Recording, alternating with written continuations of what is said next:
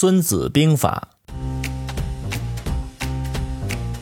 孙武出生在春秋时期齐国一个贵族家庭，他小时候苦读兵书，勤练武艺，终学有所成。后到吴国，被吴王阖闾赏识任用，吴国内政和军事均有起色。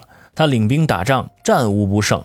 孙武生活的时代正是新旧交替的时期，各诸侯国纷争的形势促使他思索和总结战争规律。经过多年努力，他终于完成了《孙子兵法》一书。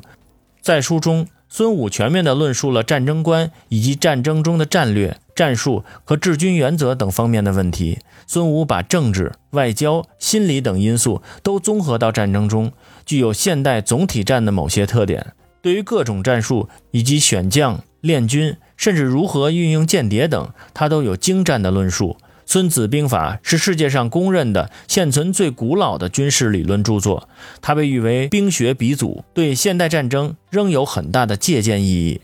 孙中山曾说：“就中国历史来考究，两千多年的兵书有十三篇，那十三篇兵书便成立了中国的军事哲学，说的就是《孙子兵法》，可见对其评价之高。”